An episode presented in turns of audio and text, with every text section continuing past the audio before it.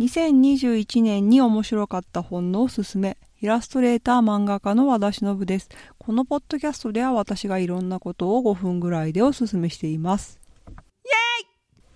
ーイ！2021年に読んで面白かった本1冊目はヒューマンカインドルドガー・ブレグマン著。2冊目は魔導阻止勃興道州著です。1冊目はノンフィクションの、えっと、人間の本質とは本質とは何なのかという壮大な話なんですけど、これね、出てくる例がすごく面白くて、例えば、えっと、爆撃をした時に人々はもう怖がって外に出なくなったはずだと思っていたけど、そんなことはなく爆撃には意味が全然なかったとか、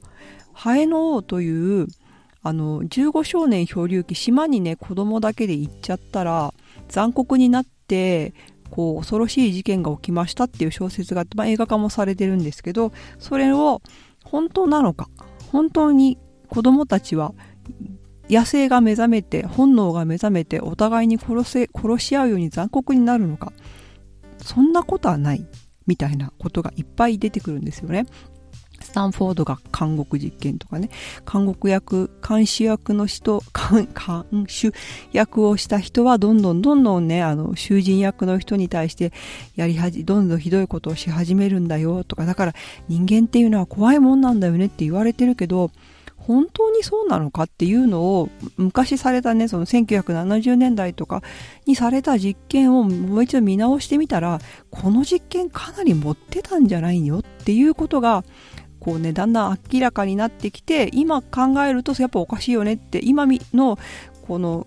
データをちゃんと見直してみるとおかしいですよっていうことがたくさん出てきてね面白かったです、まあ、例えば有名なところで言うと子供にアメちゃん我慢しなさい10分アメちゃん我慢しなさいアメちゃん我慢できた子は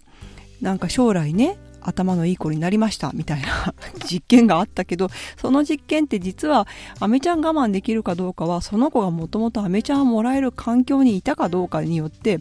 変わる。その子の特質我慢できる子であることが素晴らしいとか我慢できない子であるとかそういうことではなくてアメちゃんをもらえるとこにいた子は我慢できるけどアメちゃんがもらえない家の子はまあ我慢できないよねっていうすごくすごくね当たり前のことだったっていうのがね分かって面白かったりとかもねありますよね。だからそんなことをね、私も結構ね、自分が日本で育ってるのってどで、子供って競争が好きだよねってかけっことかでも競争するもんねと思ってたんだけど、イタリアに来てみたら競争全然しないんですよ。こっちの子供の学校、小学校とかね。だからね、別に子供って競争好きじゃないよねって。そうだよね。順番つけられるなんて全然楽しくないけど、先生とか周りがもっとやれもっとやれって言うから楽しいと思ってたけど、そうでもないよねっていうのがね、なんかいろいろ目から鱗が落ちるようなことがたくさんあったので、本当に面白いので一読おすすめです。そして2冊目、魔導阻止。これは2021年の本当に年末に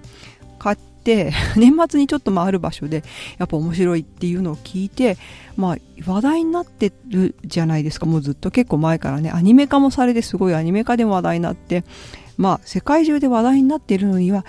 そろそろ読んでおくかと。小説、まあ、アニメの時に正直ハマれなかったんですよね。なんかストーリーについていけなくて。まあだから小説まあちょっと一回ぐらい読んでみるかと思ったらですねこれがね、まあ、全部で4巻あるんですけどちょ年末に本当にバーッと一気にねページを読む手が止まらない。スピード感がねすごいんですよ。なんか急にバタバタバタっとね展開が進んでいくんですよ。まあ、主人公はウェイ・ウェイ・ウーシェンという主人公とランワンジー、まあ、黒と白。そして陽キャと陰キャ、まあ、スパダリワンコ。みたいな、それはまあ BL ですけど。でこの2人を中心に、まあそのね、2人の戦力戦戦術っていう、まあ、その